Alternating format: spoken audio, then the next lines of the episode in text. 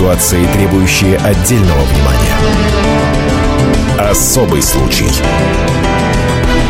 На радио «Комсомольская правда». Здравствуйте, здравствуйте. Я Елена Ханга вместе с Ольгой Медведевой. Здравствуйте. Приветствую вас. И сегодня мы поговорим о страшной трагедии, которая произошла в Нижнем Новгороде, где найдены шестеро убитых детей и беременная мать. И попробуем разобраться, кто же стоит за этим преступлением. Да, вы уж извините, что мы вот на ночь глядя а, а, рассказываем такие подробности. Ужасы расчлененные всякие. дети, да, беременная женщина. Но эта история действительно взорвалась сегодня весь интернет и ее все обсуждают, потому что ну, дичайшая история, и остаться равнодушным к ней ну, просто невозможно. И что за, стоит за этой историей, пытаемся сегодня разобраться. Вместе с нами в студии Евгений Сазон, заместитель главного редактора «Комсомольской правды» по региону. Жень, приветствуем тебя. Да, добрый вечер. Мы сейчас э, свяжемся с корреспондентами из Нижнего Новгорода, чтобы узнать а, подробности этой истории. Вот, а пока, Жень, вопрос к тебе. А, как вообще узнали о том, что произошло? Почему информация появилась в СМИ сегодня, а не в 20-х числах а, июля, когда это все случилось? Ну, потому что сегодня полицейские, отреагировав на сигнал а, воспитателей детского садика, а, отправились проверять на квартиру этой семьи, что там случилось. А дело в том, что в детском саду, детский сад незадолго до этого, неделю назад приходил отец, сказал, что они уезжают на неделю, дети не будут ходить, у него же э, в детский садик там типа не надо для них заказывать еду, он забирает вот эти вещи, их, и вот через недельку, возможно, они вернутся. И вот, э, собственно, прошла неделя, никто так и не появился, и зная, что семья со странностями, мягко говоря. То есть вот я хочу уточнить, как раз знали, что семья все-таки со странностями. И в чем проявлялись эти странности? Ну, вы откроете сайт kp.ru и посмотрите на фотографию этой семьи, а точнее на фотографию отца, главы семейства. Но для тех, у которых э, нет не, доступа ну, к интернету. Ч, ну, этого человека встретишь, скажем, просто на улице, и, в принципе, его можно испугаться, потому что ну, человек такой, ну, такой, знаете, фантомас. Ты знаешь, я вот на это обратила внимание, потому что, когда я его увидела, я подумала, ну, это просто какое-то чудовище. Вот мы с нашим коллегой вот Антоном Арасланом это обсуждали тоже, смотрели на него. А, действительно, ты согласна с Женей, потому что это можно взгляд напугаться. У него страшный взгляд, у него страшное выражение лица. Ну, вот, и, и он, э, хотя вот его описывают а, та церковь, куда он ходил, адвентистов седьмого дня, что пастор описывается как человек, ну, такой добродушный, веселый, то есть душевно такой расположенный, но на лицо он действительно такой вот... Э, ну, так, от него и веет ты знаешь. И вот удивительно, что вообще женщина, да, прожила с ним э, столько лет, она рожала от него детей. Шестеро наверняка, детей была еще детей, шесть да. беременная. была беременна седьмым. Да. И э, ну, все ей вокруг, в общем-то, говорили, более того, известно, что он ее бил. Ну, то, что он ее бил, стало известно уже ближе к э, сегодняшнему дню, потому что 8 июля 22 июля должны были состояться два заседания суда. А суд должен был а, рассматривать дело о лишении отца, mm. вот это вот э, господина Белова, родительских прав? Родительских прав. А женщина собиралась от него уходить. Видимо, в последнее время и стала совсем не в моготу. Я предлагаю послушать э, Екатерину Кутовую, это заместитель главы администрации Нижегородского района по социальным вопросам. Вот что она нам рассказала об отце э, Белове, вот о котором идет речь сейчас. Забрал вещи детей, сказал, что дети детский садик посещать некоторое время не будут. С 24 а, числа снова начал, простите, с 3 числа начал снова работать садик, в который ходили дети в основном по месту жительства. И так как э, с 2008 года практически эта семья постоянно а, пополняет контингент группы детских садов и пристальное внимание а, заведующей она сочла невозможным то, что дети за все эти годы не пропускали ни один день детский садик. Это вызвало тревогу. И она действительно молодец, она послужила инициатором а, заявления в полицию собственного алтаря. Дальше все вам. Печальная картина событий уже более известна. Мы слышали Екатерину Кутовую, заместитель главы администрации Нижегородского района по соцвопросам. Жень, ну известно, что бабушка ходила в администрацию районную и, в общем-то, жаловалась. Бабушка ходила даже в, полицию, в полицию. А как так. полиция реагировала? А, понимаете, здесь у нас э, возникает... У нас еще в этой истории очень много пробелов и белых пятен. Вот сейчас наши ребята в Нижнем Новгороде и во Владимире постараются вот эти вот пробелы ликвидировать. Э, здесь э, один из главных пробелов. Бабушка говорит, что она неоднократно жаловалась в полицию, uh-huh. но писала ли она заявление, в частности, о побоях со стороны Олега? А что она жаловалась, наверное, на побои? Побои. А, то, что, а, он бьет детей, угу. то, что, б, он поднимал руку на дочь и на нее саму. А Я что? так понимаю, что там состава не нашли, состава какого-то преступления, то есть не смогли доказать, в результате чего отказали а, в возбуждении дела? Не-не-не, здесь немножко другое. А, здесь бабушка говорит о том, что полиция не среагировала. Евгений, вот вы говорите, она да. жаловалась, но не писала. Это что, принципиальная разница, когда мы, человек приходит просто мы жалуется? пока не знаем. Э, мы пока не знаем. Для того, чтобы делу дать законный ход, должно быть заявление. Угу. Тем более, что бабушка, она тоже там, похоже, не ангел, и она достаточно человек, ну, такой вот... Эм, сложный. Сложный, да, она сложный, и, ну, вы знаете все историю, когда приходит теща жаловаться на зятя. Понятно. Да, ну, при, ну, стандартная ну, ситуация. История. Теща жалуется на зятя, теща ненавидит зятя, поэтому в 97% случаев это разборки, которые могут в семье сами решить, да. Сегодня нам органы соцопеки как раз и говорили о том, что а, они не реагируют на все подобные обращения только потому, что,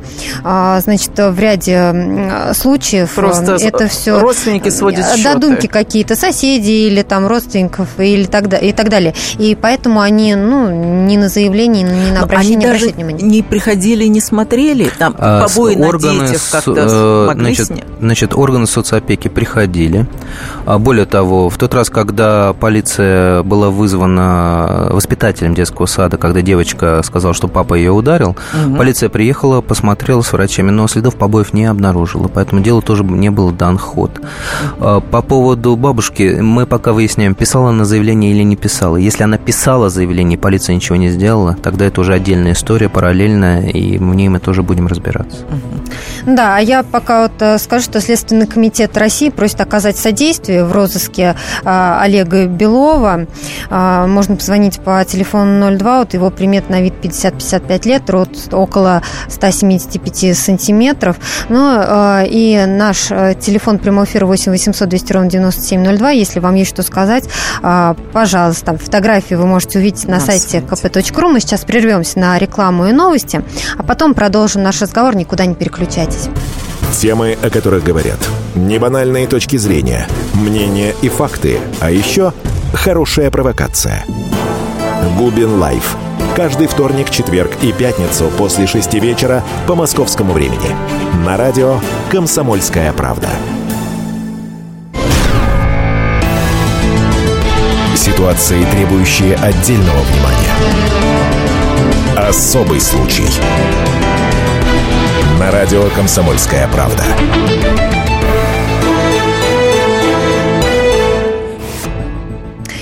И С вами в студии, да, Ольга Медведева, Елена Ханга и Евгений Сазонов, заместитель главного редактора «Комсомольской правды» по регионам. Обсуждаем мы историю, которая произошла в Нижнем Новгороде. Найдены были убитыми шестеро детей и их беременная мать. Подозревают в этом убийстве отца семейства, пока он находится в розыске, Беда. неизвестно, где он сейчас, да. Но, Жень, да. А, я бы хотела тебя спросить вот о чем. Все говорят, что этот мужчина был шизофреником. Откуда появилась такая информация? Он состоял где-то на учете? То есть почему решили, что он шизофреник? Диагноз кто Ну, ставил? у него официально вторая группа инвалидности. Он, э, у него признанная шизофрения. Он состоит на учете в Нижегородском психоневрологдиспансере. А были какие-то случаи прежде, там, агрессии какой-то? Да вы знаете, вот такой агрессии, чтобы вызывать санитаров и скручивать его, об этом нам неизвестно. Но, по крайней мере, ребята сейчас работают в этом направлении, но официально нам пока ничего не подтвердили. То есть он был таким вот э, тихим, спокойным, э, очень набожным человеком, но вот в последнее время, в после, где-то вот с 2000 2013 года за ним стали наблюдаться вспышки агрессии. Угу. Ну, такой, сначала не очень большие. Опять же, первый случай, вот, когда бабушка обратилась в, ор... да, да. в органы соцопеки, что он бьет детей. А соседи ничего не говорили такого? Соседи ничего не говорили. Не слышали, потому Вообще что тихий не... набожный, но при этом бьет детей и жену беременную. Понимаете, здесь еще один очень важный вопрос, э, на который тоже должно ответить следствие – этот человек убил, ну, подозревается в том, что он убил э, свою беременную жену, угу. женщину достаточно плотную и сильную. Угу. Все-таки она выносила э, шестерых детей. И седьмым была беременна. Седьмым была да. беременна. Эта женщина и с виду очень крепкая, и представьте, угу. какое нужно здоровье. Угу. Вот. А, то есть он расправился с ней а это он чуть-чуть меньше ее даже по габаритам. Uh-huh. Плюс он расправился с шестью детьми. Uh-huh. То есть это уйма народу которую он за одну ночь, получается, убил. У меня тоже э, был Вряд вопрос, ли... который ты, наверное, озвучишь, был ли какой-то соучастник? Э, я не думаю, что был какой-то соучастник. У меня другой вопрос. Э, если он убивал всех э, этих Они, людей. наверное, кричали? Они должны были кричать. Ну, а если, соседи? конечно, да, если он, конечно, их не усыпил предварительно всех э, снотворным. Но, понимаете, Нижний Новгород, он немножко отличается тем, что соседи, я не говорю за весь город, да, но это были случаи, когда соседи не обращали внимания на крики именно в Нижнем Новгороде, не приходили вовремя на, спас... на спасение, угу. и люди умирали. Вот один из несколько лет назад, помню вот историю, которая ну, меня довела до слез реально. Я сидел, просто я не мог ее понять. В Нижнем Новгороде мать э, несколько лет назад, э, у нее двое детей маленьких, одному годик, второй, по-моему, три годика. Она ушла, э, она зарабатывала проституцией. Она ушла на заработки вечером, ее сбивает машина на трассе. Она без документов, естественно, не понимает, кто, что, как. И дети остаются одни. И дети умерли. Маленькие. Маленькие дети умерли от голода. Ой. Они кричали все это время, естественно. Ой. Соседи не обращали внимания. Но, говорит, там дети всегда кричали, что нам туда лезть, Страшно. да? Это не ну, наша территория. Да, это вот, конечно, такое равнодушие, и... даже вот боязнь, я бы сказала, лезть в какую-то чужую семью. Тем более, что, опять же, я, в принципе, понимаю здесь, почему соседи не лезли в эту семью. Опять же, этот человек... Вот я смотрю на фотографию этого человека. Просто не хочется связываться, да? А, мне страшно смотреть на фотографию этого человека. Давайте примем телефонный звонок 8 800 200 ровно 9702, телефон прямого эфира. У нас на связи Александр. Здравствуйте.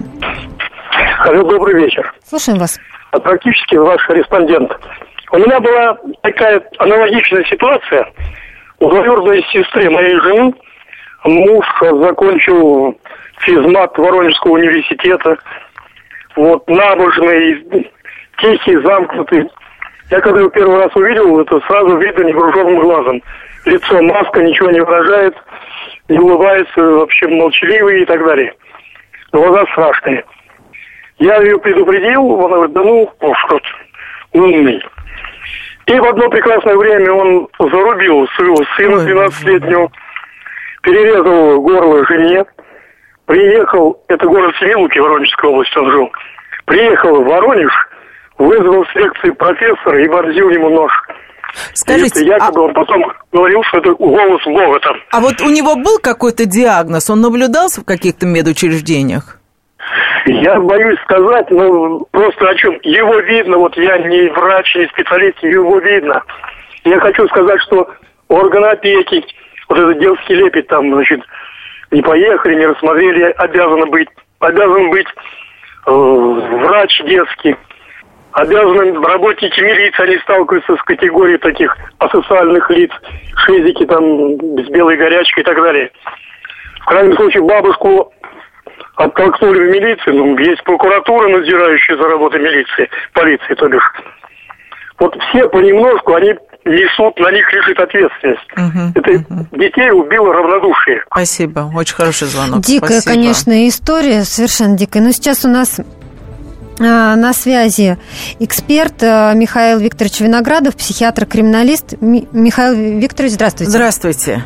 Здравствуйте. Михаил Викторович, вот мы обсуждаем эту историю дикой в Нижнем Новгороде, где, ну, якобы отец, да, сейчас вот ищут, еще не доказали, а, убил беременную жену и шестерых детей. Сейчас это дело так вот как бы немножко проводит параллели с делом Кабану, фотографа, который тоже убил и расчленил Э, свою э, жену в Екатеринбурге. Я знаю, что вот вы занимались э, делом Кабанов, да, участвовали в расследовании этого дела. Скажите, действительно можно провести такую параллель? Есть сходство в этих двух историях? Нет, в этих двух историях сходства нет. Только почему вы говорите, что Кабанов в Екатеринбурге? Где? В Москве. В Москве. В Москве? Да. Да, значит, Кабанов э, готовил свое убийство очень тщательно. Они давно ссорились с женой. Он взял у знакомых машину якобы на каникулы возить детей э, куда-то там на елки и прочее. Жену убил, все сделал как надо, но голову жены положил в багажник машины таким образом, чтобы когда открывался багажник, он смотрел э, ей в глаза. Поэтому здесь проводить параллели не следует. Кабанов э, психически, к сожалению, здоровый человек. Я к сожалению, потому что преступление жуткое, и умом его не понять. А то, что произошло там, убийство детей беременной жены, совершил психически больной человек. И это большая проблема сегодняшнего нашего дня. А почему вы считаете, что там психически больной, а Кабанов здоровый? Ну, Кабанов, я видел и экспертизы его самого, и все прочее. Поэтому я твердо говорю, что он психически здоров. Угу. Там речь идет о давнем психически больном человеке, э, который убил и детей, и жену, и все. Значит, здесь в чем проблема? Мы утратили возможность психически больных людей помещать в стационар. Э, у нас крайне неправильный э, закон о госпитализации и надзоре за психически больными. Значит, мы все, в том числе питерские психиатры, добиваемся возврата советского закона. Рассказываю, в чем проблема. Вот психически больной человек убил всю семью. Нас в Москве психически больной человек, который лежал в Кащенко, под расписку ушел из больницы, и никто его не мог задержать. Взял ружье и расстрелял своих служивцев. Аптекарский стрелок, так называемый. Да.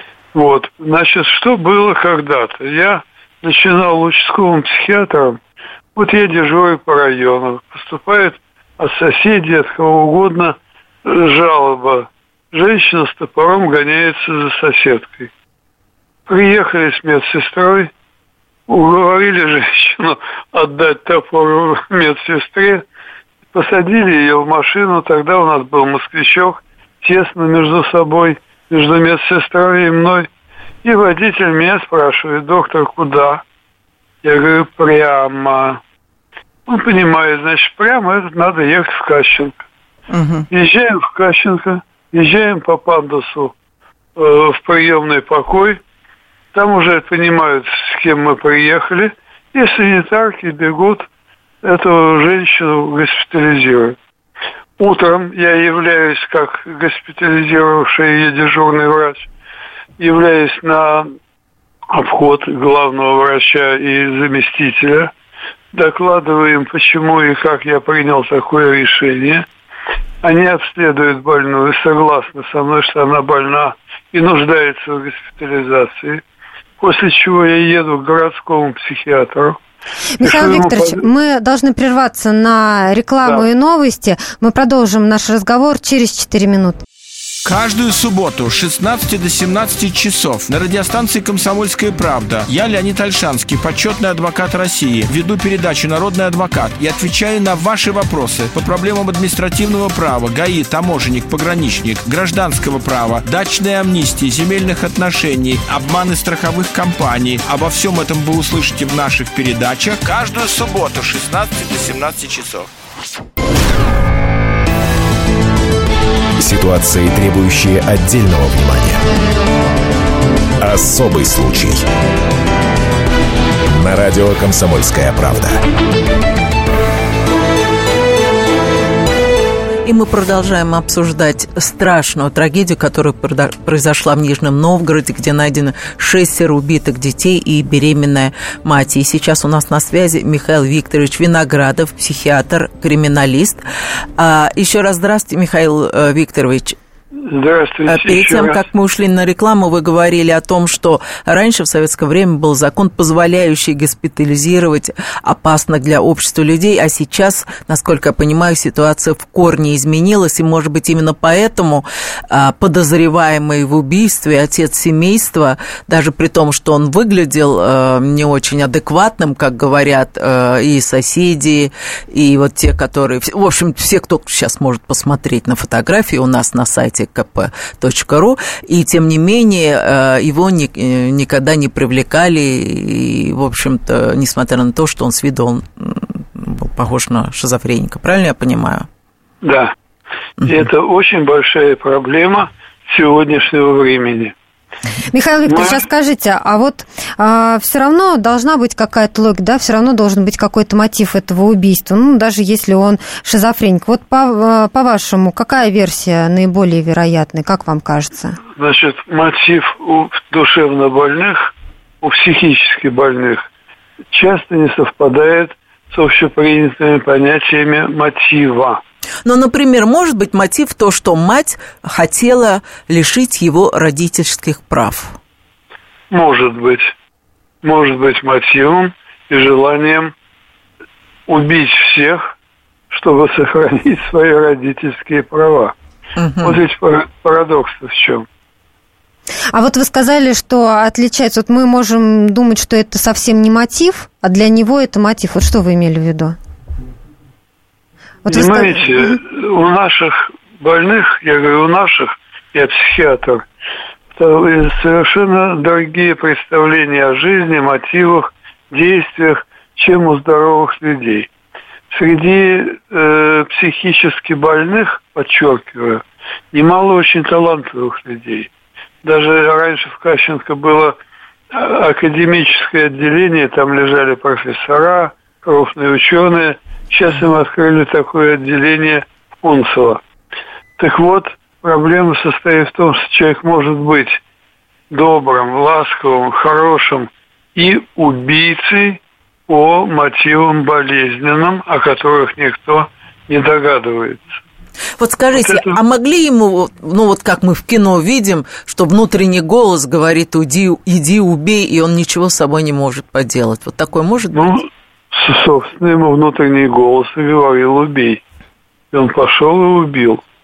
Они повинуются, больные такого рода, именно внутреннему голосу, а не логике, не э, реальному здравому смыслу. Вот в какой-то момент у него в болезненном воспаленном мозгу возникла мысль убить. Убить детей, убить беременную жену, всех убить. Почему? По его кривой логике, э, больше ни по каким другим причинам. Михаил Викторович, а вот мы говорили здесь о том, что все-таки убить э, крепкую достаточно женщину, да, вот его жену, плюс шестерых детей, вот если сейчас докажут, что еще там и а, мать, э, которую вот во Владимирской области тоже нашли, и мы еще подробнее об этом а, поговорим, да, все-таки это нужна, ну, как э, сила, да, и вот по-вашему, могли ли у Белова быть какие-то пособники, или все-таки это дело рук одного человека? Нет, э, это дело рук одного человека. Что касается силы, я вам расскажу старый-старый давний случай. Когда-то в психиатрических больницах не было не бьющихся стекол, и они были изнутри защищены окна решетками. Так вот, был один больной, довольно такой не субтильного телосложения, который во время приступа агрессии и злобы – решетку выламывал. Угу. Его перевели в палату, где поставили две решетки. Первую решетку он успевал выломать, угу. а когда брался за вторую, уже прибегали санитары и его угу. успокаивали. Михаил Викторович, ну а что же тогда делать э, людям, которые видят человека с диагнозом шизофреник, ну, а, ну там, я не знаю, соседи или сотрудники, ну, какие действия людей? Или надо дождаться такой трагедии, чтобы сказать, ой, да, нет. действительно, не усмотрели? Нет, нет, нет, нет. Раньше, чего нет сейчас. Раньше каждый участковый психиатр в определенное время навещал своих пациентов на дому. Ну, это раньше, это мы поняли. А сейчас-то что делать? А сейчас надо менять закон. Мы бессильны. Мы ничего не можем сделать мы связаны по рукам. Михаил Викторович, у меня вопрос. Значит, э, вот этого Олега Белова сказали, что он стоял на, э, в психдиспансере на учете, у него была вторая группа инвалидности, диагноз шизофрения. Вот насколько этот человек считается опасным? Насколько опасна первая, там, третья группа? Дело не в том, какая у него группа, а дело в том, какой у него психоз. Есть люди, которые психически больны и могут работать и выполнять сложные научные работы. Есть люди, которые психически больны и не соответствуют социальным нормам. Вот у него вторая группа. Значит, ему надо было думать об опекунстве над ним. Должны были ему назначить опекуна, который бы за ним наблюдал, следил и предупреждал его агрессию. И у меня еще один вопрос. А насколько подобные болезни передаются по наследству? Ну, здесь э, мнение разное. Считается 50 на 50. Но наследство обычно идет по женской линии через поколение. Угу. Михаил Викторович, у меня последний вопрос. Вот сейчас э, э, Белов объявлен в розыск. Вот вы можете предположить, вот э, человек, ну вот с таким диагнозом, можно как-то э, просчитать его шаги, где он теоретически может скрываться? Насколько он опасен? Он значительно в этом отношении умнее или хитрее нас. Угу. И предполагать, где он прячется и как, нереально. Но очень часто такие люди – уходят куда-то в леса, э, к бомжам, скиты и прячутся там, избегая больших городов и больших поселков, где их могут увидеть и опознать. То есть он понимает, что он совершил преступление. Это не состояние нет, аффекта. Нет. Он понимает, что он убил, но он не понимает, что это преступление. Вот в чем разница. А что же он тогда прячется, если он не понимает, что это преступление? Ну, понимаешь, если он кого-то убил, то его должны будут поймать и поместить как минимум в психиатрическую больницу. Все-таки понимает. Поэтому он и прячется. Спасибо большое. С нами был на связи Михаил Викторович Виноградов, Спасибо. психиатр, э, криминалист. Э, ну вот э, наши эксперты помогли нам несколько версий да, выдвинуть, что же могло случиться. А, Жень, а, вот а, поговорим о том, что этот человек был в секте. Да, да, есть... Давай сначала мы закончим историю по, по поводу вопроса Елены по поводу состояния аффекта и uh-huh. в каком состоянии он убивал. Значит, э, судя по всем э, э, свидетельствам и по всем уликам, человек этот шел на, на этот страшный шаг обдуманно. Ну да, за несколько э, дней уже. За несколько дней человек все обдумал, все подготовил. О чем, почему я так уверен в этом? Почему в этом уверены многие исследователи? Потому что, а, а незадолго до убийства, он, когда, в общем, он начал вот это свое черное дело, он приходил в э, детский садик и сказал, что он увозит детей и жену на дачу. То есть их не будет знал, неделю. Будет. То есть, чтобы никто не поднял. Семья приметная, шесть детей. Ну, естественно, ну, то, если о чем все нам не приходят... в начале зам э, да, Если все не приходят, естественно, да. поднимаются, возникают вопросы. Он пришел, постраховался uh-huh. здесь, я увожу детей. Uh-huh. Раз. Второе. А, следователи, когда проникли в квартиру, они обнаружили а, расчлененные тела, упакованные в мешки. Да, то есть он принес эти То мешки. есть человек подготовился, он заготовил мешки. То есть, э, значит, здесь еще в чем вопрос. Следователи говорят, что они не могут установить точное количество тел, которые они обнаружили. О чем это говорит? О том, что этот человек постепенно, тайно, по ночам избавлялся от улик. Mm-hmm. То есть, почему он расчленил всех? Для того, чтобы упаковать мешки, вынести и где-то спрятать. То есть, вероятно, э, если бы... То есть его спугнули, скорее э, всего. Его спугнули, и если бы работники детского садика не были такими ответственными и не подняли, угу. собственно, вопрос, не позвонили в полицию, Они просто бы он бы просто спокойно бы э, доделал свое черное дело и, может быть, сам бы тоже исчез. Угу. И когда бы хватились, вопрос большой. Человек очень хитрый, очень коварный и очень опасный. Сейчас прервемся на рекламу и новости. И буквально через 4 минуты продолжим наш разговор. Поговорим о версиях и выслушаем комментарии э, других э, экспертов. Будем принимать ваши телефонные звонки по номеру 8 800 200 ровно 9702. И сошлись они в чистом поле. И начали они биться, каждый за свою правду. И не было в той битве ни правых, ни виноватых. Звон стали, крики поверженных. Самый беспощадный проект радио «Комсомольская правда». Радио «Рубка». Столкновение взглядов, убеждений и принципов. Остро, жестко, жестоко. Слушайте на радио «Комсомольская правда» по понедельникам и средам в 18.05 по московскому времени. Ситуации, требующие отдельного внимания. Особый случай. На радио «Комсомольская правда». И кто стоит за этим страшным преступлением, которое произошло в Нижнем Новгороде? Обсуждаем мы жуткую историю. Найдены были в центре города в квартире шестеро убитых э, детей и беременные женщины подозревают в этом отца, семейство которое сейчас находится в бегах. Вместе с нами сегодня в студии Евгений Сазон, заместитель главного редактора «Комсомольской правды» по регионам. И я предлагаю обсудить версии, да, которые могут э, ну, быть. Которые... Еще давайте, может быть, отметим, что что, возможно, э, он причастен еще к одному убийству. Да, и, да, велика вероятность, что он причастен еще к одному убийству, а именно к убийству своей матери. Угу. Дело в том, что он э, родился и жил долгое время во Владимирской области.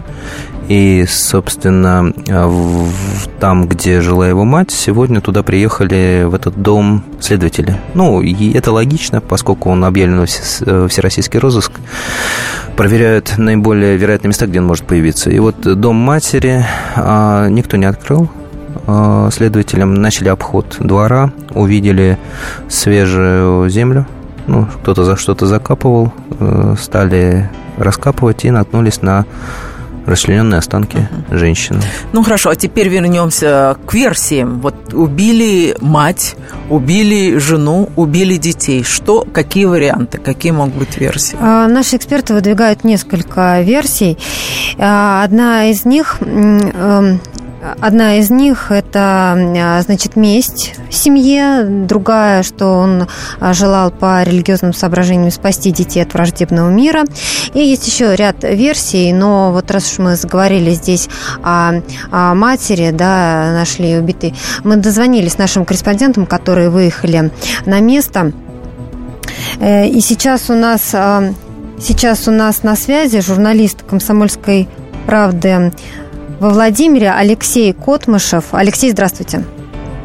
Добрый вечер. Алексей, вы приехали, а, расскажите нам, на место, где произошло еще одно преступление, якобы совершенное Олегом Беловым.